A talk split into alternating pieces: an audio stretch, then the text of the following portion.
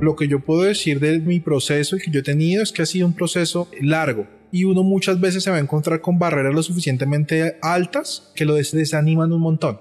El reto está en nunca perder esas ganas de alcanzar eso que uno quiere alcanzar. Hace poco fue la, cumbre mundial de Nobeles de Paz acá en Bogotá. Y uno de los Nobel un Nobel de la India, que no, me acuerdo su nombre, pero el Nobel lo ganó porque pues, evidenció el problema de la esclavitud infantil en la India y logró reducir, sacar como 80 mil niños de esa situación. Decía algo que me parecía muy interesante y es contó un cuento. Este me lo contó mi socio que estuvo en una cena con él. Me decía que contó como un cuento en donde era que se estaba quemando un bosque y todos los animales salían corriendo del bosque le estaban saliendo corriendo porque se estaba quemando. Iba el león corriendo, saliendo del bosque y se encontró con que un colibrí iba en la dirección contraria, o sea, hacia el incendio, con una gotica de agua en el pico. Y el león como que se detuvo y le dijo, oiga, colibrí, ¿usted qué está haciendo? Camine que se va a quemar esto.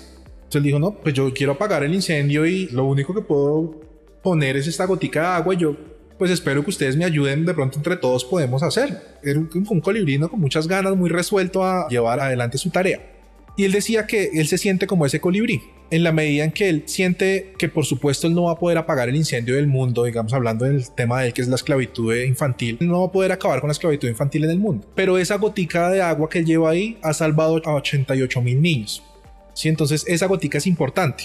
¿Sí? De alguna manera eso lo motiva a él a seguir adelante en su proceso. Yo creo que uno debe tener claro, primero, cuál es el incendio de uno, o sea, cuál es el objetivo que uno quiere lograr y tener muy claro también cuáles son sus goticas de agua. Es decir, eso que yo puedo ir haciendo, así sea poco a poco, para alcanzar ese propósito. Y esa claridad sería mi consejo, o sea, tener muy claro qué quiere hacer uno, tener muy claro que de pronto probablemente no lo pueda hacer uno solo, ni tampoco va a tomar un año o dos, sino puede tomar diez como me ha tomado a mí.